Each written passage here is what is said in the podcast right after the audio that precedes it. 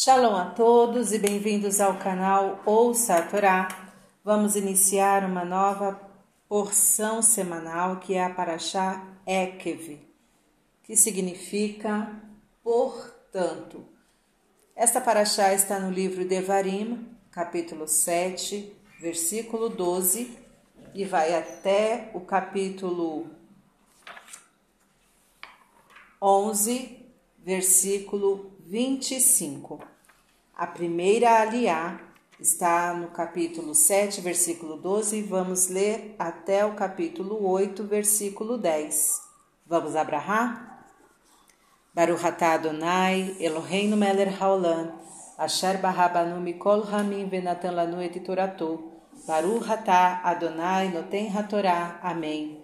Bendito sejas tu, eterno nosso Deus, Rei do Universo, que nos escolheste dentre todos os povos e nos deste a tua Torá. Bendito sejas tu, eterno, que outorgas a Torá. Amém. E será, pois, que se ouvindo estes juízos os guardares e os cumprires, guardará o eterno teu Deus para ti a aliança e a bondade que jurou a teus pais. E ele te amará, te abençoará e te multiplicará, e abençoará o fruto do teu ventre e o fruto de tua terra teu grão, teu mosto e teu azeite, a cria das tuas vacas e os rebanhos das tuas ovelhas, sobre a terra que jurou a teus pais que te daria. Bendito serás mais do que todos os povos. Não haverá em ti homem ou mulher estéril, nem entre os teus animais, e afastará o Eterno de ti toda enfermidade e nenhuma das doenças más do Egito, as que, as que conheceste, não as porá em ti, mas em todos os teus inimigos. E consumirás todos os povos que o Eterno teu Deus te entregar. Teus olhos não terão piedade deles, e não servirás aos seus deuses, pois isto te seria por cilada. Se disseres em teu coração: Estas nações são mais numerosas do que eu, como poderei desterrá-las? Não as temerás. Lembrar-te-ás do que fez o Eterno teu Deus ao Faraó e a todo o Egito, as grandes provas que os teus olhos viram, os sinais, os milagres, a mão forte e o braço estendido com que o Eterno teu Deus te fez sair. Assim fará o Eterno teu Deus a todos os povos aos quais temes, e também as vespas enviará o Eterno teu Deus contra eles, até que pereçam os que ficarem se escondendo de diante de ti não te aquebrantarás diante deles, porque o Eterno teu Deus está no meio de ti, e é Deus grande e temível, e lançará fora o Eterno teu Deus estas nações de diante de ti pouco a pouco. Não poderás consumi-las depressa, para que não se multipliquem contra ti as feras do campo. E as entregará o Eterno teu Deus diante de ti, e lhes causará grande perturbação, até serem destruídas, e entregará seus reis em tuas mãos, e farás desaparecer o nome deles de debaixo dos céus. Ninguém te poderá resistir até que os tenhais destruído. As estátuas de seus deuses queimareis no fogo.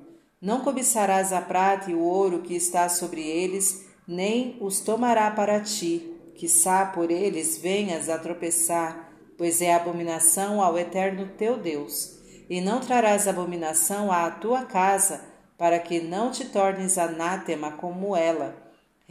Repulsá-los-ás e abominá-los-ás, pois isto é anátema.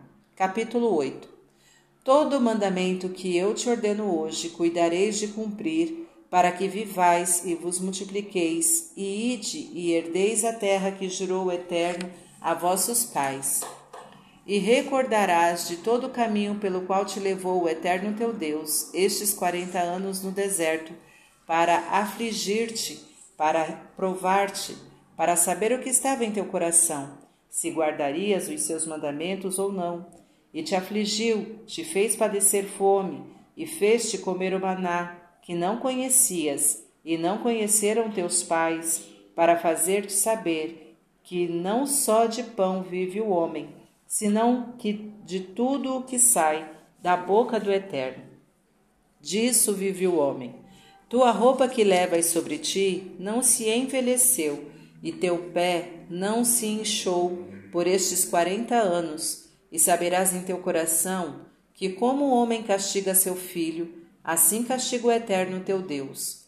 E guardarás os mandamentos do Eterno teu Deus, andando em seus caminhos e temendo-o, porque o Eterno teu Deus te traz a uma boa terra, terra de ribeiros, de águas, de fontes e de abismos que há nas suas colinas e nos seus montes, terra de trigo, de cevada, de parreira, de figueira e de romeira, terra de oliveira que dá azeite e de tamareira, terra em que sem escassez comerás pão e não te faltará nela coisa alguma, terra cujas pedras são de ferro e de seus montes poderás extrair cobre e comerás, te fartarás e louvarás ao Eterno teu Deus pela boa terra que te deu.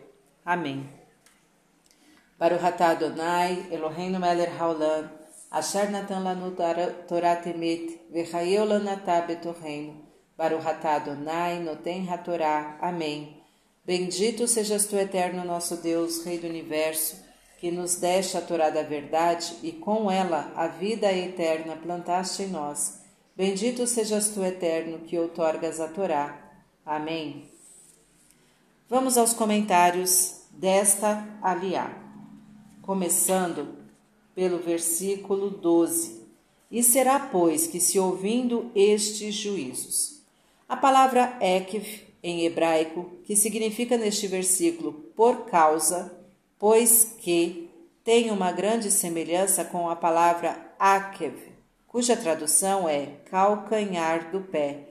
Segundo o Midrash Yakut 846, se guardamos os preceitos que nos parecem insignificantes e aos quais pisamos, por assim dizer, com os calcanhares, o Eterno nosso Deus também guardará a aliança e a bondade prometida sob juramento a nossos pais, cumprindo com os deveres mínimos e elementares aqueles que consideramos de pouca importância e que por isso negligenciamos e os pisamos com os pés, Deus nos protegerá, pois a experiência tem demonstrado que uma pequena falta é seguida muitas vezes por outra maior.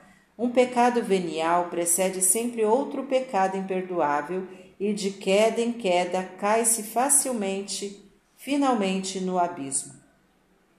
Os guardares e os cumprires, guardará o Eterno teu Deus para ti a aliança. Toda esta paraxá é uma vibrante e veemente alocução de Moisés ao povo de Israel. Em todo esse fervoroso discurso, ele acentua a Israel a relação existente entre a Torá como doutrina de vida e o estilo de viver judaico, entre a felicidade humana e as boas ações, entre a obediência e os ensinamentos da Torá como filosofia de vida judaica e a recusa à inércia.